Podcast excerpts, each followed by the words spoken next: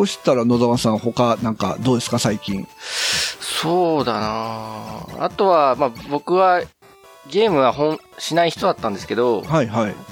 えっ、とですね、えっ、と、日常的にやってるゲームが実はあって、うん、うん。それはあのソーシャルゲームの、あの、うんフェイトグランドオーダーっていうやつなんですね。ああ、はいはいはいはい。これ聞いたことありますか？ありますあります。ちょ、ありますちょっとやったことあります。あ、そうなんですね。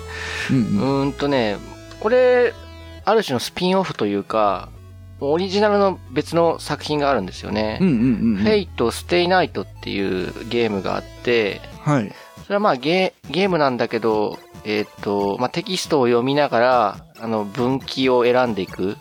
うんうん。選んでって、まあ、えっ、と、エンディングを迎えるゲームなんですよね。なんて言うんですか、はい ?TRPG とか言うんでしたっけ？えー、あアドベンチャーゲームですかね。いや、全然、アドベンテキストアドベンチャー？テキストアドベンチャーですか？うん。テキストの選び方で、なんか死んじゃったり、うんうん。エンディングが迎えられなかったりするっていうゲームなんですけど、はいはい。えーっと、そ、その前に、えっと、あ、なんか、それのスピンオフアニメがいろいろあって、うんうん。で、そのスピンオフアニメを見たら、なんかこれは面白そうだなと思って、その一番オリジナルのフェイト、ステイナイトをやったんですね。うんうんうん。、で、それも2008年とか、それぐらい古いゲームなんですけど、古いし、ちょっと18禁なゲームなんですよね、実は。ああ、元がですね。元が、ええだけど、18禁じゃなくした状態のやつが、あの、スマホで出てるんですよ。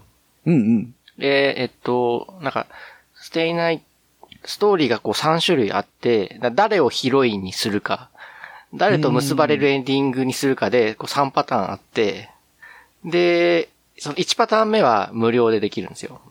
そのスマホの。の、フェイトステイナイトレアルタヌアっていう名前でスマホゲームが出てて、その、3編中の1編は、あの、無料なんですね。うんで、無料だしって思ってやったら、あの、まあ、面白くて、あ、見事にハマった。あそうですね。かなりね、中二秒間あるんですけど、うんうんうん。例えばその、こう、た敵と戦うんですけど、あの、宝具っていうのがあるんですね。宝の具って書いて宝具。うんうんうんうん。まあ、必殺技ですよね。ピンチの時にしか打てないっていう。ほ宝具ってなんかもう中二っぽくないですか？で、まあまあ。子供っぽいっていうかそですね。うん。でもね、なんかね、そう、あの宝具っていう名前だけ聞くとちょっとあれなんですけど、でもストーリー的になんか、あの、そう幼稚っぽさを感じさせないようになってて、うんうん。で、まあゲームなんだけども、小説みたいな感じなんですよね。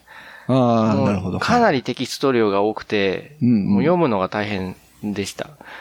うーん。でもね、まあ面白くて、で、結局、その3部先のうちの1個は無料で、残り2個は1本1500円ぐらいなんですけど、うんうんうん。えっ、と、両方とも買っちゃってよ読んじゃった感じですね。あ、なるほど。ええ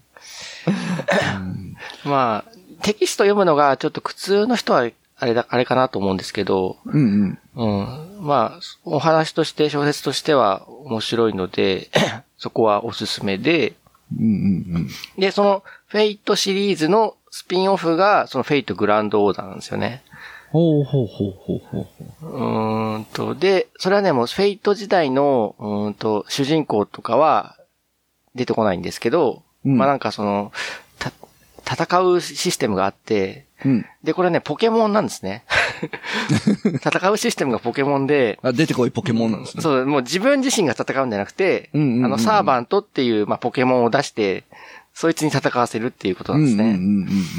ポケモンも、あれですよね。要は自分が強くなる系のやつだと、こう自分が強くなって、なって、で、自分が何何かしらの特性がついたら、そ、その特性からこうずれられないじゃないですか。うん。うんうんうんだからその、その特性、えーに、強い敵はいいんだけど、その特性に弱い時の場合は苦戦するみたいな感じがあると思うんですけど、まあ、ポケモンの場合は、なんかね、多分あの、相性がありますよね。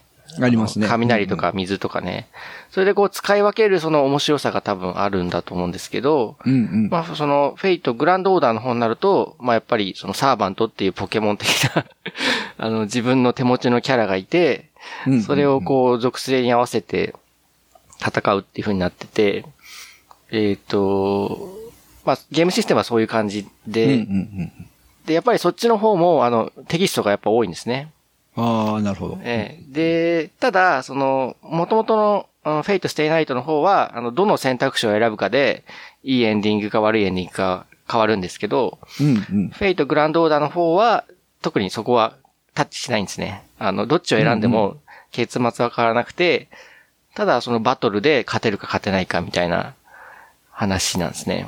うんうんうんうん。で、これ無料なんですよね、フェイト・グランド・オーダー。まあ、ススマホゲーですね。スマホゲーで、うんうんで、課金する要素はあ、あ、あるんですけど、僕は今のところ2年ぐらいやってるんですけど、うんうん。えっ、と、お金は使ってなくてですね。おむしろ。おお金使わなくて申し訳ないなっていう 感じはあるんですけど、ちょっと使いどころがわからなくて、うんうんうん。えっ、と、まあ、ここに至ると。ああ、なるほど。まあ、実は僕もこう、フェイトは、アニメは見たことあるんですよ。あ、なんだ、そうなんですね。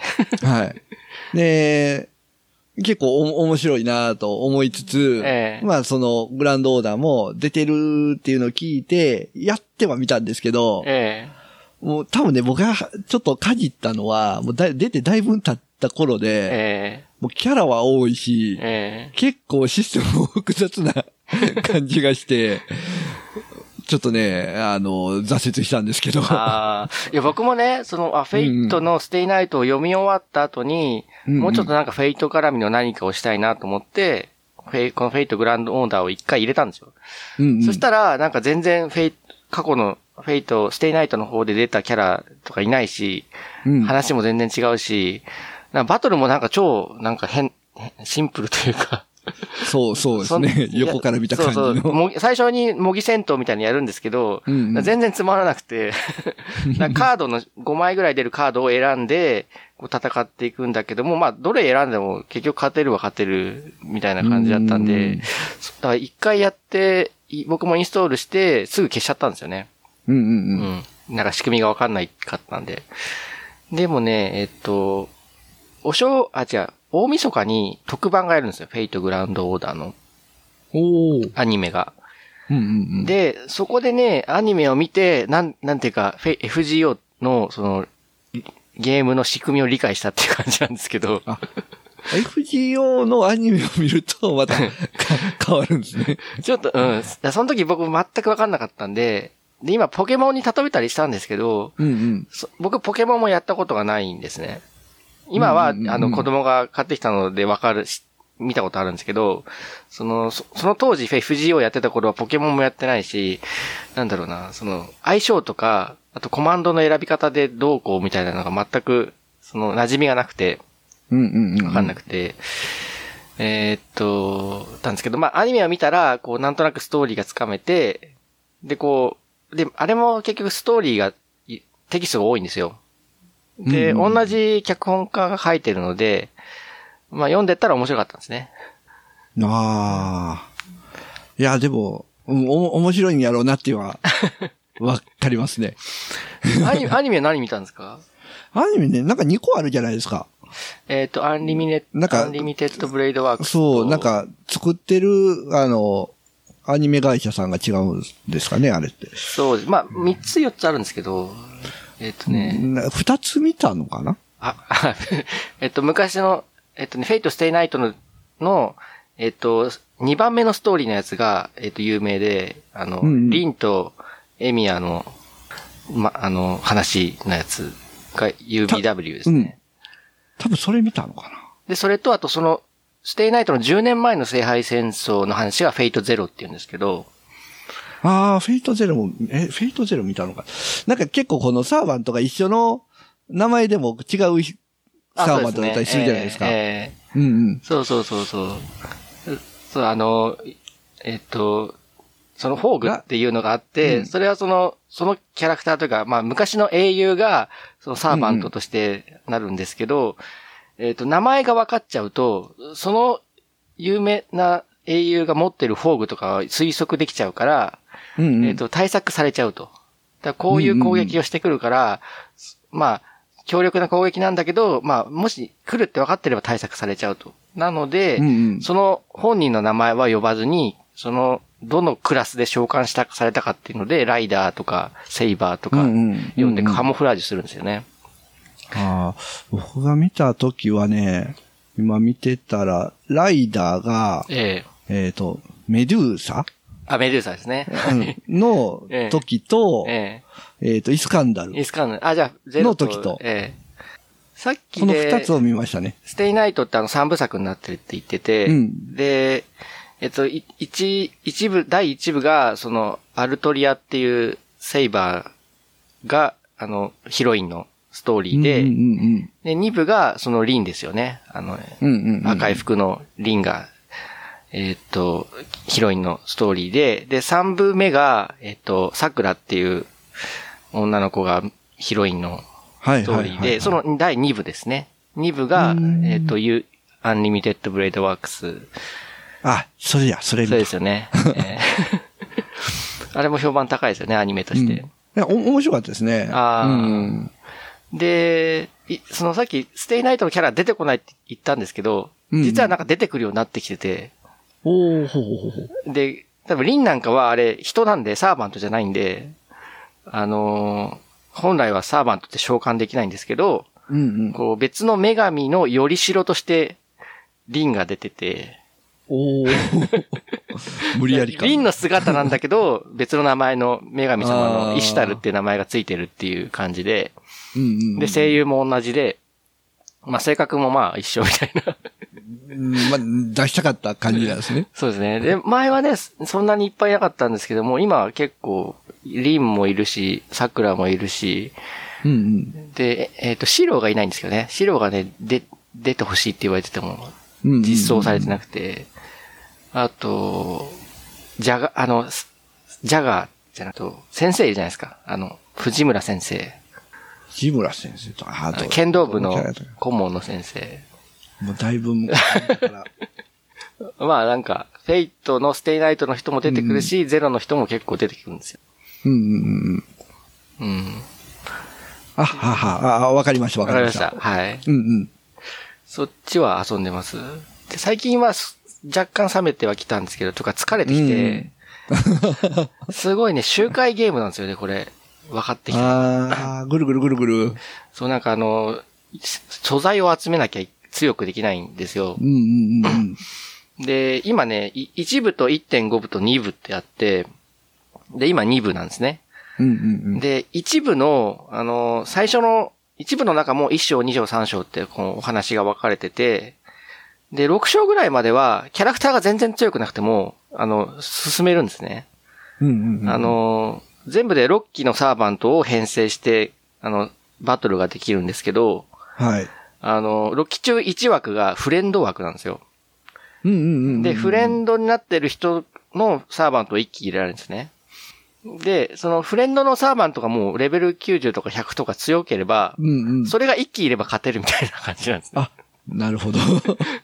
僕も、で、それ、それもあって、なんか最初の方は本当に戦闘の面白さがなかったんですよ。うんうんなんか強いフレンドが一人いれば勝てるっていう感じだったから。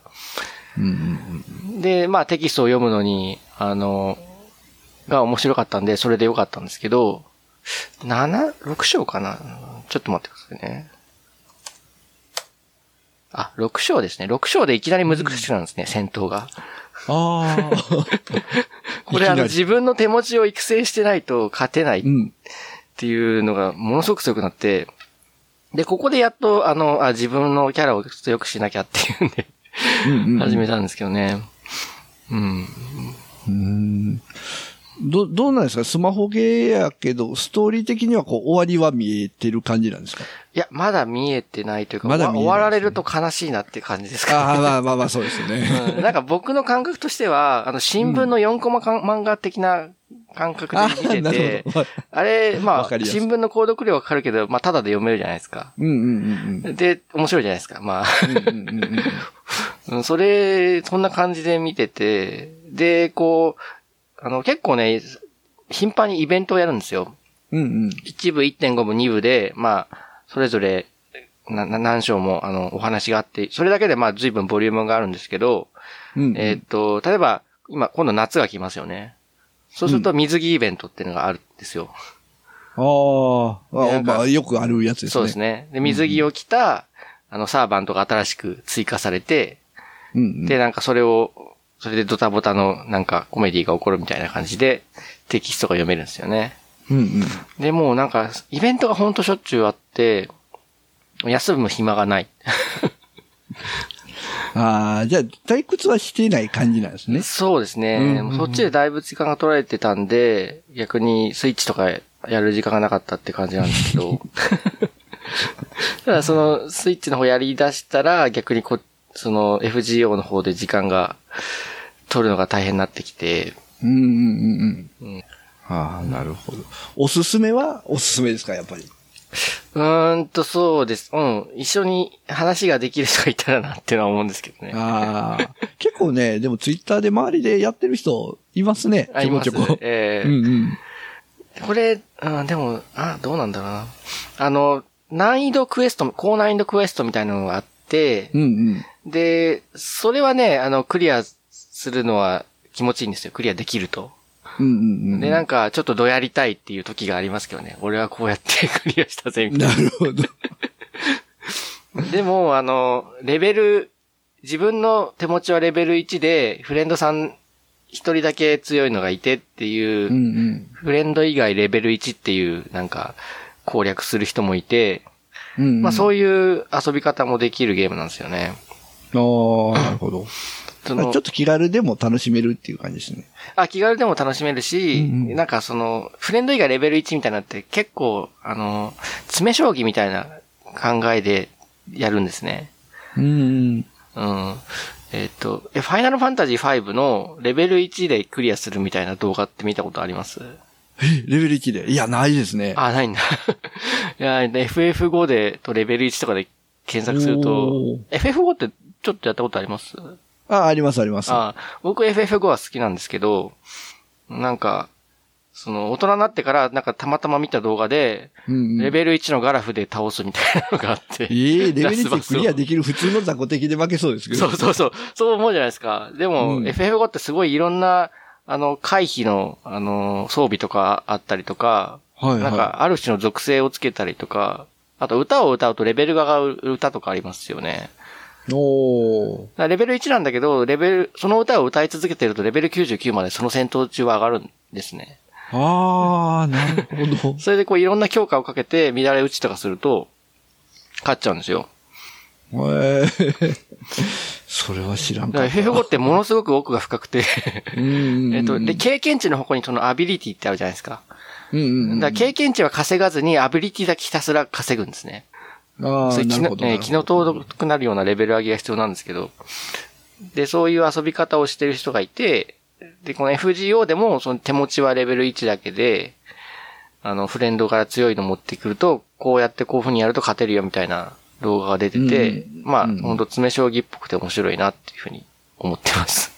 あー、なるほど。じゃあちょっと、ちょっと後でその、ファイナルファンタジー見てみようかな。うん、そっちの FF はね、面白いですよ。こんな解き方あるんだと思って。あー、ちょっとじゃあ、それ見て、見てみます。はい。ちょっと、フェイトの、FGO の方もちょっとまた、まあ、調べてみますりね。うんもしなんかゲストの人で FGO すげえやってるとか人いたら、呼んで話したいなとか思います、あー、そうですね。ええうんうんうんうん。はい、FGO そんな感じです。はい。虹パパさんは他にはゲームやってるんですか？ハンターハン、モンスターハンターってどんな感じですか？あ、モンスターハンターですね。モンスターハンターは最近、まあやっててですね。ええまあプレイステーション4と、まあパソコンバージョンがあるんですけど、まあ僕はプレイステーション4でやってますけど、まあ僕のね、まず、じゃあモンスターハンターの歴史を、お願いします。あのー言え、いたいなと思うんですけど。PSP だと思ったんですけど、モンスターハンターって。ああ、そうですね。それはね、えっ、とね、3作目かな？あ、三も、バージョンがあるんですね、バージョンというか。そうですね。えっ、とね、モンスターハンター初代がね、えっ、とね、2004年。に、えープレイステーション2で出てますね。あ、そんな古いんだ。はい。で、僕はこのプレイステーション2のモンスターハンター初代ですね。ええを初めてやりました。あ、じゃあそれは据え置き型ゲーム機でやってるから、ね。そうですね。据え置き型ゲーム機で、えっ、と、まあ、オンラインもあったんですよ。PS2 ってオンライン機能あるんですか？その時はね、えーっと、僕が使ってたのが PS2 でも PSX っていう、ちょっと変わったやつを使っててですえね。えそれは、あの、ネットに繋がっああるんたんですよねだ。。えうん。で、でもその時はですね、まだ、こう、プロバイダー料金みたいなのがいってですね、えああ。カプコン、カプコンチャンネルかなんか、そんなんになんか月々1000円ぐらい取られながらやってましたね。あ、結構しますね。月1000円か。はい。で、やったんですけど、次の G ぐらいからもうやらなかったんですよね。うん。うん。おもう、ハンターで、そうそう、モンスターハンターの後にモンスターハンター G っていうのが出て、ええまあ、ちょっと強いモンスターが出たり、えー装備がちょっと増えたりとか、そういうのが出たんですけど、まあ、基本は一緒やなと思って、もうやらなかったんですよ。えで、えー、先野沢さんが言ってたのは、この次のモンスターハンターポータブルっていううやつで、これがプレイ、えー、プレイステーションポータブル、PSP で出たやつですね。3作目なんですね。PS。3作目です。ね。うん。で、こっからが、基本もう、ポータブル機で出てるんですよ。うん、なんかそっからあれですか、人気がすごい出た感じですか？そうですね。あこっからモンスターハンタードスっていうのが出て、これは据え置き機かな。で、ポータブルセカンドとか出て、その後に出たのがオンラインのモンスターハンターフロンティアオンラインっっていうのが出たり、まあ、あとこっからはポータブルで PSP でずっと出てたのが、えー、ある時に、えー、DS で出るようになって、で、しばらくはずっと、任天堂で出るようになったんですよね。任天堂 DS で出てたんですか？DS、3DS あ、3DS ですね。3DS ですね。あうん。で、3DS で4とか 4G とかクロス、ダブルクロスって出てて、で、えー、去年かな、モンスターハンターワールドっていうのが、プレイステーション4で出たんですよね。ええあ、そんないっぱい出てたんですね。めめっちゃ出てるんですよ。もう本当に1、2年に1本出るぐらいの勢いで。ずーっと出てて、うん。で、まあ、あの、基本ね、このモンスターハンターから、モンスターハンター、まあ、ダブルクロスぐらいまでは、そうなんよく似てます。システム的にうん。ダは。ブルクロスってど、どの、何番目ぐらいですか？ダブルクロスは、最新作の1個前ですね。モンスターハンターワールドの1個前。ああ、はいはい。出てるんですね。まあ今、スイッチとかでも出てますね。ダブルクロスがですか？ダブルクロスは。はい。で、で、モンスターハンターと、ここまでのやつとの違いは、もう、まず据え置き機、最新の据え置き機で出たということで、グラフィックがもう格段に良くなってるんですよ。そのモンスターハンターワールドですか？ワールドは。あ、まあ、PS4 ですもんね。うんグラフィックすごいって言いますもんグラフィックはもうすごい綺麗ですね。うん。で、えっ、と、えー野沢さんはモンスターハンターポータブルまでですかね？いや、僕はやったことがない、なくて。あやったことないですか？ただ、こう、ツイッターとかで結構、あの、廃人になってる人がいるみたいな。面白くてやりまくってるみたいな動画を見てるんで、あ、面白いんだろうなと思ってて。ああ、じゃあそっからですね。基本はこのゲームって、えモンスターを倒して、ええ素材を剥ぎ取って、その剥ぎ取った素材で装備、武器、防具を作って。で、えーまた新しいモンスターを倒してっていうの繰り返しなんですよ。あー、なるほど。うんはいはい。で、まあ強いモンスターになってきたら、えー装備にまあ付加価値を、まあこれはシリーズごとにいろいろ違うんですけど、まあつけれたりするんで、それをつけたらちょっと火に強くなったりとか、雷に強くなったりとか、そうなってくるんで、相手のモンスターとのこの属性を考えて攻略していくみたいなゲームなんですよね。あ、これもやっぱじゃあ属性とか強い弱いみたそいうな相そうそうそう。性があるんですね。あるんですよ。うん。で、あとはそこに、えっ、と、まあ、攻撃力、防御力は強くなるんですけど、えその、まあ、ハンターっていうね、主人公ハンターっていうモンスターハンターなんですけどえ、うん。主人公自身のレベルが上がってどうこうっていうのはないんですよ。あーレレベルはないんですか？ないですよ。だからもうそこは、装備。プレイヤースキル。うん。あとは装備ですね。あうん。あ、なるほど。になってくるんで、まあ、あの、まあ、やればやるほど上手くなっていくようなゲームではあるんですけど、えで、敵の攻撃パターンを見て、まあ、この攻撃の後は隙があるからそこで攻撃するとえああ。いう風なゲームなんですよね。で、初めてこのモンスターハンターが出た時って、衝撃的だったのは、ええその頃ってなんだろうな、まあ、攻撃ボタンポンと押したら、もう押した瞬間にもう攻撃が出て当たって終わりみたいな。まあそういう攻撃、まあモーションだったんが、えすごくね、重さがあったんですよ、このゲームって。え。へえ。まあまあ、押してすぐ出ないみたいな感じですか？そう、体験があったら、もう、攻撃ボタン押しても、一回振りかぶってから、よいしょって切るみたいな。ああ、はいはい。じゃあうんそこでで当たるところまで見越してタイミングを決そうそうそうそうそう。そう。で、そこらがすごく斬新で、えうん、ハマったんですけど、まあそれは今も健在なんですけどね。え。うーん。うん。まああとは、どこらかな。まあモンスターがお、まあ恐竜みたいなね、感じのモンスターなんですけど、うんその大きいモンスターに、まあ一人の本当人間が立ち向かっていくみたいなうん。とこがすごく面白いうんゲームでしたね。うん。あ、その1対1弾が面白いんですか？えっ、とね、基本は1対1。で、まあオンラインを使えば、えー、4対1までできるんですよね。あ、でも4人までか。うん。なんか一緒にやりましょうみたいなツイッターを見たりするから、こそうそうそう。集まってやると4かじゃなくて人で、そう、4人で組んで、えー、借りに行くんですよ。うーん。で、武器もいろんな種類があって、まあ、体剣って言って、一番大きい剣ですよね。え体剣、今のシリーズだと体剣、双剣って言って日本の剣、えー、タチ。タチですね。ですごい長い日本刀みたいな。日本刀立ち、ええはい。で、で、ランス、うん。ガンランス、えーっとね、あと、弓ですね。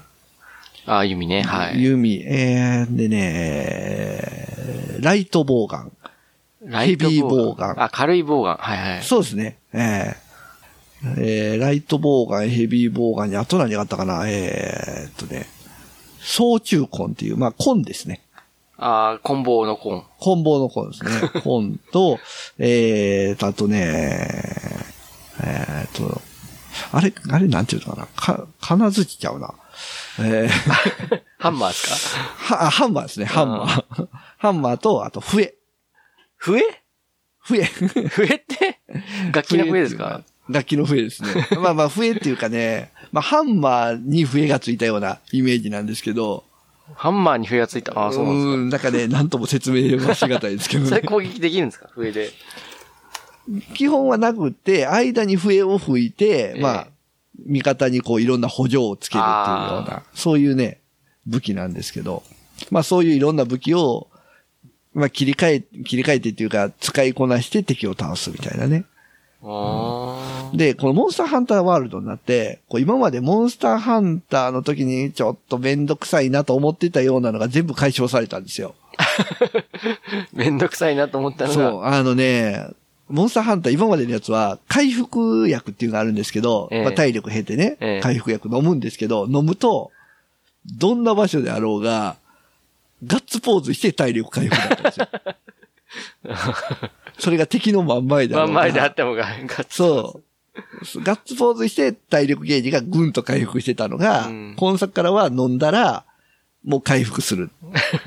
だとか、うーんまあ、地面にね、アイテムとか落ちてるんですけど、キノコとか、えまあそういうとこで採集するの、採集するのに、こういちいちこう、キノコを掘るようなモーションがずーっとあったんですよ。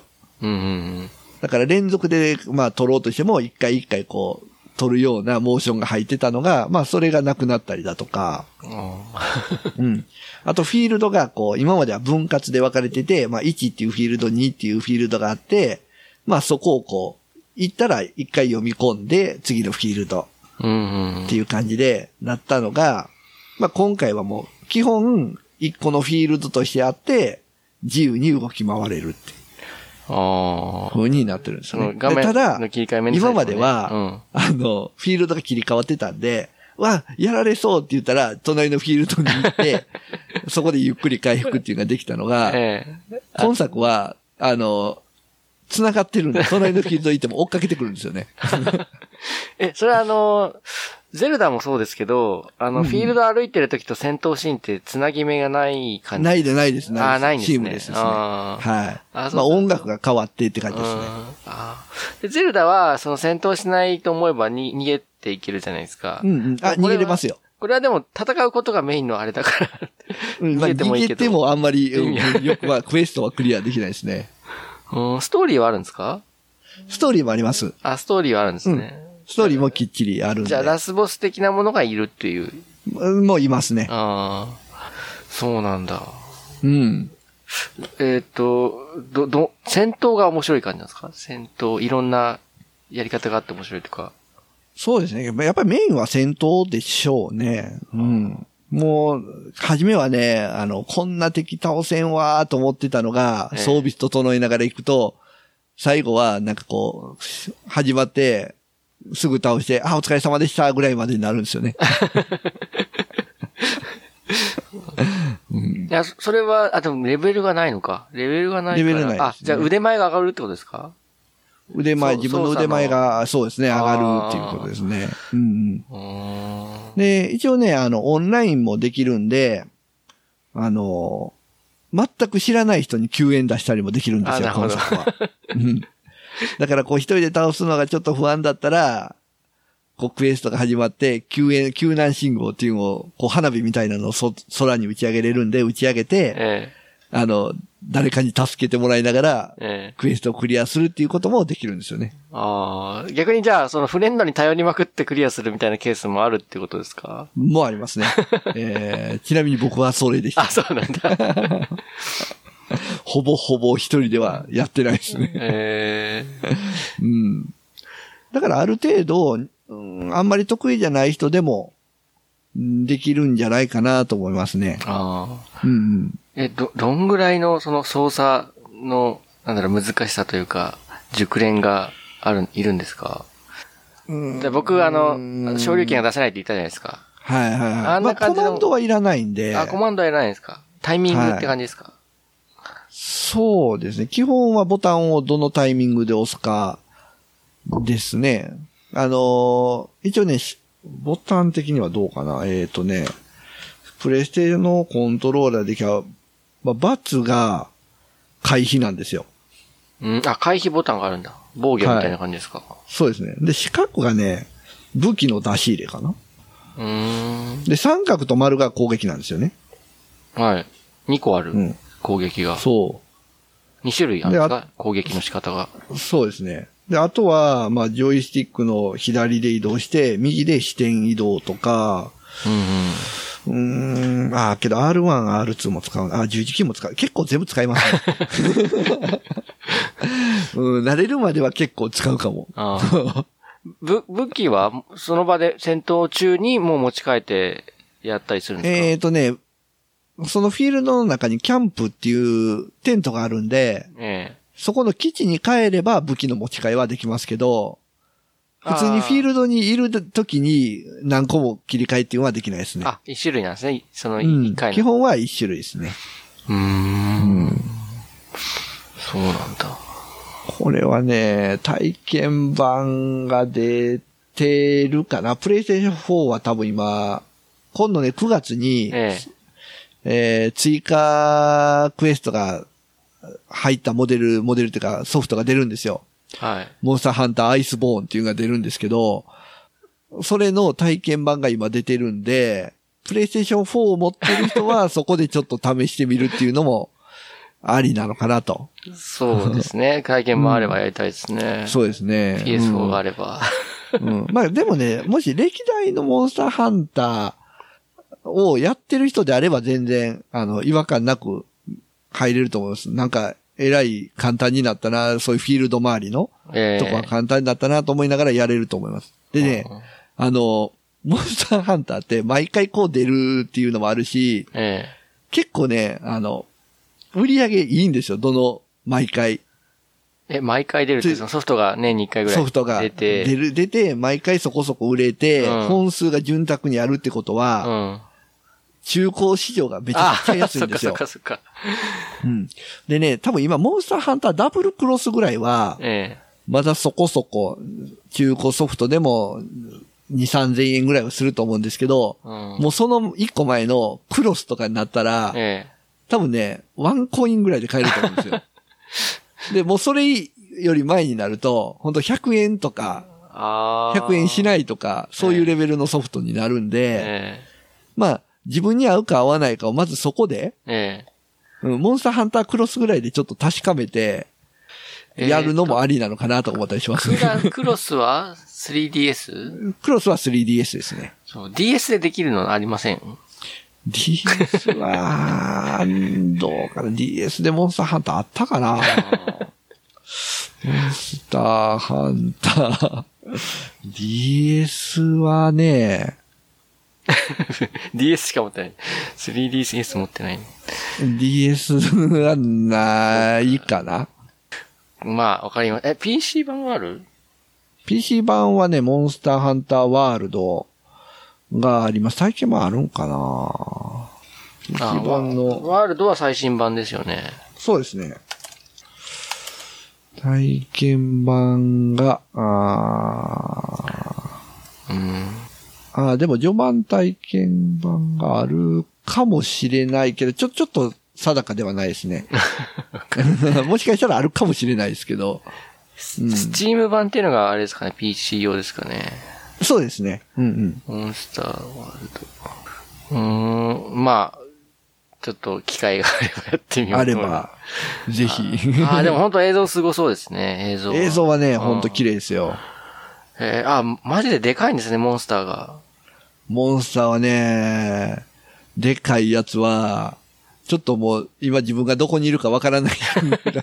え、身長、自分の身長、身長の10倍ぐらいのとかいるんじゃないですか？10倍、うん、10倍し、頭から尻尾の先だったら10倍ぐらいのは、ああ。うん。そういう場合はいますね弓しかつ通じないいやとか、。えっ、とね、そういう場合は、あー武器によったら足元でチクチク攻撃して、えある程度攻撃したらたまにダウンしたりするんえで、ええダウンした時に一気に畳みかけるとか、ああ、なるほど、ねうん。モンスターに登るみたいなのができるんですか？登るのもできます。あの、これはね、あの、ジャンプ攻撃を何回か当ててたら、しがみついて攻撃できるようになったりするんですよ。ああ、そうなんだ。はい。で、そこがね、また今度の新しいのが出るやつは、えワイヤーでモンスターに乗ったり、そういう新アクションが出たりしてるんえで、ええまた幅が広がったりするのかなと思いながら、ちょっと楽しみにはああー、待ってるんですけど。ワイヤーでね。うん。もましできる時があれば、ちょっと試してみてほしいですね。ええ、わかりました。えっと、じゃあ今週も、あの、いただいたハッシュタグを紹介したいと思います。はーい、お願いします。えー、1件目は、いがぐりおじさんさんからいただいております。はいドラクエ10は絶妙なバランスですよね。ミニゲーム的要素のアイテム制作があるのですが、ゴールドが非常に重要なゲームなので、制作するときは本編より真剣でした。といただいております。はい、ありがとうございます。はい。うん。これ、僕ちょっとわよくわからないんですけど、うんうんうんうん。ゴールドはお金ですか？お金ですね。これね、ドラクエ10独特なんですけど、えあの、普通って、ロールプレイングってこう敵倒したらお金が落ちて、それで稼ぐじゃないですか。えああ、そうですよねう。ん。あの、ドラクエ10敵倒してもお金落ちるは落ちるんですけど、ええ本当にビビたるもんしか落ちないんですよ。あ、そうなんだ。はい。あの、本当に100円とか、このレベルでしか落ちないんで。えでえ100円。で、あの、物を買ったりするのは、え普通に1000円とか2000円とか、で、高いもんになったらもう何十万何百万とか、えああ、いるんですよ桁が違うんだ。そう。で、もうモンスターだけ倒して稼ぐっていうのはええほぼちょっと非効率なんで、ええとなるとゲームの中で、こうミニゲームでこう、物を作ったりするんですよね。ああ、はいはいはい。ええまあ、例えば木工職人でこう、なんだろうな、家具を作るとか、うん。え、の料理それは、木工職人になるってことですか？なるんですよね。はいあ、。なるんだ。こう、職職を選べるんですよ、いろいろ。調理職人とか、木工とか、あとは、あと何があったかな。僕あんまりね、職人系はしてないんだ。でそれでいいものを作って、それを、まあ、バザーに出品して、バザー。で、えー他のユーザーがそれを買ってお金を得るみたいな。ああ。そういう経済が回ってるんですよね。あいや、実はね、はい。僕ドラクエ10始めたんですよ。ああ、そうなんですか。おーいつもに。いや、ついほんと3日前ぐらいかな。はいはい。えーっと、最初ツイッチでやろうかなと思ったんだけど、うんうんうんスイッチは無料版はなかったんですね。あ、なかったですか？うん、スイッチはね、バージョン1、2、3がパックになってて3000いくらのやつがあって、ああ、なるほど。うんうんまあ1、2が無料だから3の値段として3000いくらってことですよね。うんうんうんうんうん。で、まあお金かかるなと思って、で、えっと、Windows 版を試してみて、はいはいはい。で、Windows 版はまあ1も2も無料うんらしいのうんで、うんあ、なるほど。はい。で、えっと、そうですね、インストールして、ファイルが1ギガもあって、じダウンロードに時間かかったりしたんですけど。で、始めました。お、で、なんだろう。最初の村なんですかエレーネの村でしたっけ？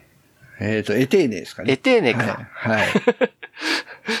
これあ、そこは一応終わったんで、はいはい。今なんか違う街に来てますけど、うん。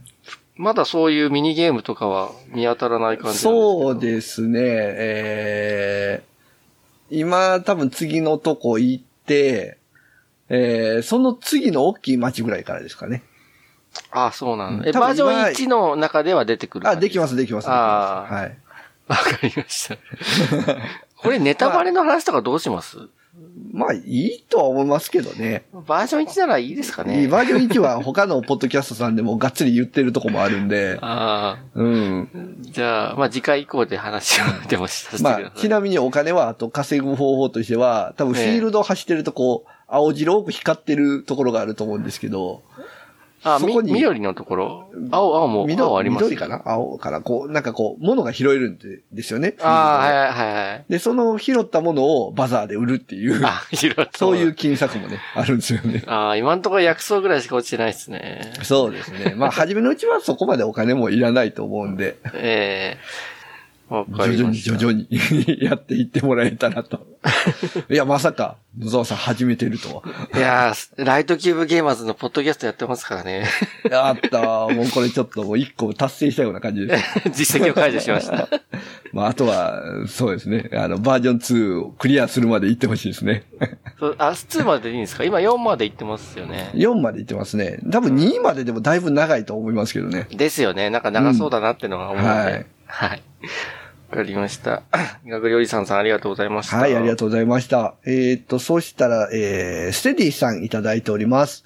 えー、3回から4回拝聴スプラトゥーン1はやってたけど、手元のカメラ操作慣れなくて、あまりやらなかったな。ドラクエ喋らしたら止まらないニジパパさん、わらわら。えーそして 3DS 生産終わってるし、スイッチ充電持つ仕様なの知らんかったし、任天堂製品どうなっちゃうんだえーそして私は偏ったライトゲーマーですといただいております。ありがとうございまます。す。えー一気にね、聞いてもらってるみたい。えー そうですね。あ、スプラトゥーン1やられてるんですね。あー手元カメラ操作っていうのはジャイロってことですかね。えーっと、どうだろう。ジャイロと、あと、視線を変えるのでスティック使うんですよね。うんどっちもまあ、最初僕もよ酔うような感じはしましたね。えーっと、コントローラーを傾けたり、横向けたりすると視線が変わるうん。うんし、えっと、それ、それやらなくてもスティックをぐるぐる回すとし視点が変わるんですけど、うん。うんうんうんうんえっと、ちょっと両方使うんですよね。えーああ、なるほど。うんうん、なんか正確に、例えばチャージャーって言って長距離の、あの、敵を撃つ武器があるんですけど、うん。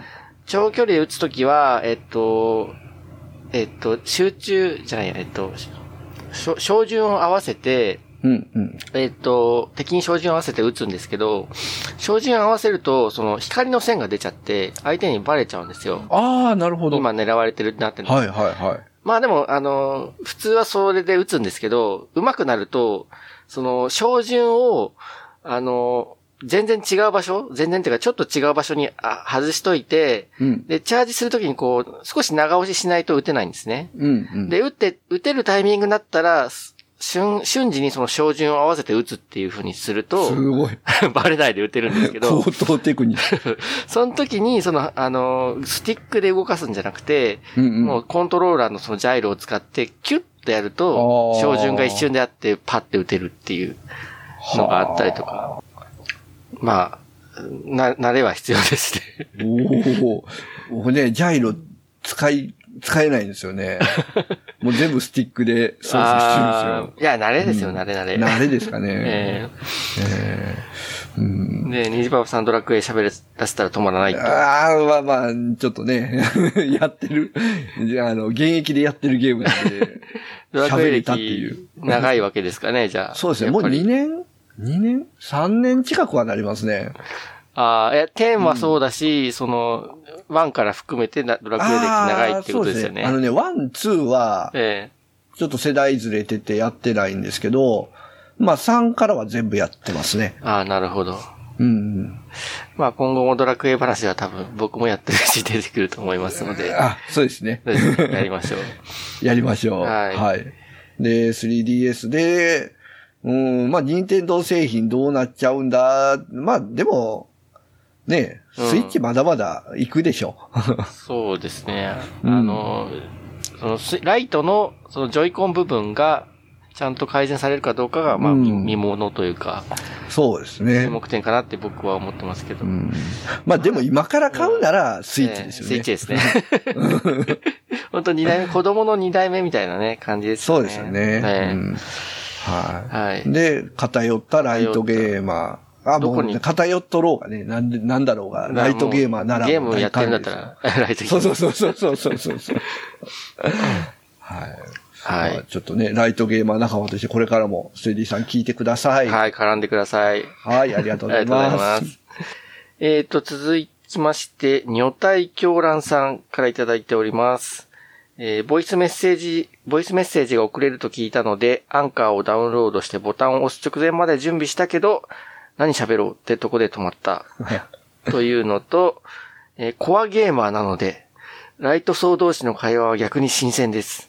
特にドラクエ10の戦闘システムの話、コアゲーマー同士だとエンカウント方式は〇〇と同じで、戦闘は〇〇式のような会話になりがちなので、自分がゲーム番組を始めるときは気をつけなきゃと思いました。はい、ありがとうございます。はい、ありがとうございます。うんコアコアゲーマーさん来ました。来ましたね。怖いですね。怖いですね。あ番組持ってらっしゃるんですよね、多分。女体狂乱さんは。は、始めるときはやから、まだになっちあ、ゃいます？いや、でもね、べ、えっと、ゲームの番組は持ってない。あ、いや、ゲーム番組をするときはか。えあそうですね。えあ普通に女体狂乱さん持ってらっしゃいますね。おーうんカウント方式は丸々と同じだ。そう。なるほどね。あれは、なんだろう。なランランダムエンカウント。えっ、とね見えてるシン、シンボルエンカウントです、ね。あシンボルエンカウントか。はい。見えてて、そう、僕やって、えっと、で、てっきりゼルダ的な感じで、こう、剣を叩いたりできるのかなと思ってたら、あれコマンドなんですね。コマンドなんですね。待ってるとコマンドが出てきて。そうそう。敵と当たったら、コマンド選択式のバトルになるんですけど、ええ戦闘中は自由に動けるんですよね。そう、あれ不思議なのが、えっと、動けるじゃないですか。うんうん。あれは動いてると敵の攻撃をかわしやすいとかそういうのはあるんですか？そういうのもあります。ああるんですか？じゃあ動いてた方がいいの？例えば敵がこう、魔法攻撃でじ敵の周りを攻撃するような魔法をした場合、あこの範囲内からよ。避けとくと当たらないんですよね。ああ、そういうことか。で、あと敵をこう、まあ重さも関係あるんですけど、押したりもできるんですよ。ああ、うん、押せ押せますね。はい。うんで、その場合、例えば、自分以外のキャラクターが敵から攻撃されそうになってるとするじゃないですか。自分、はいはいはい。はい。そしたら敵はその、そのキャラに向かっていこうとするんですよ。ああ、そっちにで、ある一定の距離まで近づいたら攻撃判定、攻撃することになるんですけど、えその間に、まあ、野沢さんのキャラが入って、そのキャラに近づけないようにしとけば、え、ええ。ずっああと攻撃しない。っていう、あ、そうなんだ。じゃあ、そういうこともでききるんですよね。なんか、誰々に対して怒ってるとか出ますよね。あ、そうそうそうそう。そのそ怒ってる相手に行かないようにしないといけないですよね。そうか、じゃあ、怒自分以外の人に怒ってる場合は、そっちに行くから、お押して近づかせないようにすれば、そうそうそうそああ、そうなんだう。。で、自分が今度、タターゲットをもら、怒、怒られてるときは、えこう、自分と敵の間に味方キャラを入れる 入れる。あ、そういうのもあるのかう。ん。意外と戦闘がスムーズに進むと。あ、いいこと聞きました。あれなんで動けるけどコマンドだとなんか意味ない、意味ないじゃんと思ったんだけど。はいなんか相撲、相撲システ相ムっていうらしいですよ撲、相撲して。ええそう、今、あの、キーボード操作でやってるんで、ああ、なかなかちょっとちょっと厳しいんですけど。難しいですね。ええまあ、うんゆくゆくはコントローラー買おうとは思いますけども。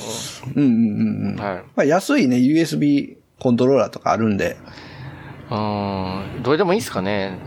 どれでもいいんちゃいますかね。特に、はい。まあまあ、スティックが真ん中にあるタイプの、ええはい。がいいやつならばいけると思いますけどね。はい、わかりました。はい。あと、あれだ、ボイスメッセージなんかぜひ、第1号として送ってほしいですね。ああ、そうですね。まあな、なかなかね、あの、うん敷居は高いですけど、なんなら自分のポッドキャスト宣伝してもらってもいいんで。ああ、まあまあ、それでもいいですよね。ありですよね。ええはい、あの、何か、あれ、お願いします。うん。はい、お願いしますま。はい。はい。あ、そしてね、まあええ今宣伝という話になったんですけど、はいはい。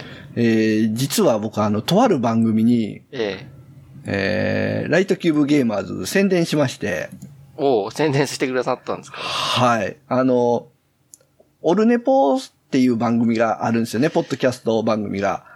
ああ、でそのはい。はい。番組の中に、あの、次戦多戦知りませんのコーナーっていう、はい。2000っていうコーナーがあってですね、はい。そこに、えー次戦してきました。おお ありがとうございます。はい。で、第247回放送分で、えー紹介されております。お、247回ですね。はい。これは虹パパさんがここに出て喋ってるわけではなくて、あ、ではないですね。オルネあポさの、んが、はい。えーオルネポの、あのーまあ、まあ、オルネポさんって呼ぶ人もおるし、まあ、ええ桃屋さんって呼ぶ人もあ、おるし。桃屋さん、はい。はい。桃屋のおっさんって呼ぶ人もおるし、まあ、呼び方がいろいろあるんですけど、えあのうん紹介してーます。推薦したら、ええその番組を聞いてくれて、まあ、感想を言ってくれると。ああ、聞いてくれるんですね。聞いてくれるんですね。タイトルだけで想像で、こうわけじゃなくて。うんあのね、4回ぐらいまで聞いてくれたん違うかな。うん。で、まあ、あの、桃屋さんは、あの、ゲームしないんですよ、ほとんど。ああ、しない方、はい。うん。だから、あの、聞いても、僕らが話してる用語でもちょっと専門風に聞こえたって言ってましたね。ライトだけど。うんライトだけど。うんまあでも、この、父親的な会話、ええこう子供にゲームさせて、あの、規制してるのに自分らは何ぼでもするみたいな、そういう話はすごく面白かったって言ってましたね。あ、そこ重要あるんですね。父親、はい虹パパ会話が。そう。そのうちあの、あなんですか、あの、奥さんの話なんかも出てくるのかな、ワクワクみたいなこと言ってましたけどね。はい。うん、わかります。はい。りますまあ、あとは、あの、音、音質に関してね、結構、あの、いい音質でって言ってくれてましたね。ああ、それはありがたいですね。はいええちょ、ちょっとこだわこだわってるっていうか、手間暇かけるようにしてるんでね。はい。ええ二人の音源をね、ええ一個にまとめるっていう。そう、ダブルエンダーして。で、あと、au、au フォニックって読むのかな？えっと、レベラーっていうなんかソフトがあるんですけど、はいはい。あのーこう、マイク、喋ってるとこう、マイクからちょっと離れちゃったりとか、逆にマイクに近すぎたりとか、あとテンション上がってこう、声がでかくなっちゃったりとか、ああ、なるほどね。うんはいはい。あ、こう、声、声のその、うんと、喋ってるうちにちっちゃくなったり大きくなったりすることありますよね。うんうんうんうん。で、それを、えっ、と、その、うん、エピソード中のそのデコボコを、こう、一定水準まで、こう、粒を揃えてくれるのがレベラーっていうらしいんですけど、はいはいはいはい。えっ、と、コンプレッサーだと全体的に上がっちゃうんですけど、うんうんうん。レベラーだとちっちゃい時は、ちっちゃい時と大きい時が同じぐらいになるように上げてくれるんですね。ああ、なるほど。はいはいはで、それをこう、ウェブサービスの au フォニックっていうのがあって、い。うんうんうん。で、そこにアップロードして、ちょっと待つと処理して返してくれるんで、ああ、便利。ええなので、あの、粒が揃って聞きやすくなってるんじゃないかなとは思いますね。ああ、なるほど。はい。そう。あの、一応編集は僕はしてるんですけど、最終のこう、微調整はね、ええ野沢さんがしてくれてるっていう。なんですよね。はい。はい。まあ今後もね、ええーあ一定水準の音質を保って、ええそうですねえーやっていきましょう。は いやっていきましょう。はい。オルネポさん、あの、紹介していただいてありがとうございました。はい、ありがとうございました。じゃあ、今週はこのあたりで、はい。はい、締めましょはい。う。お疲れ様でした。お疲れ様でした。Light Cube Gamers.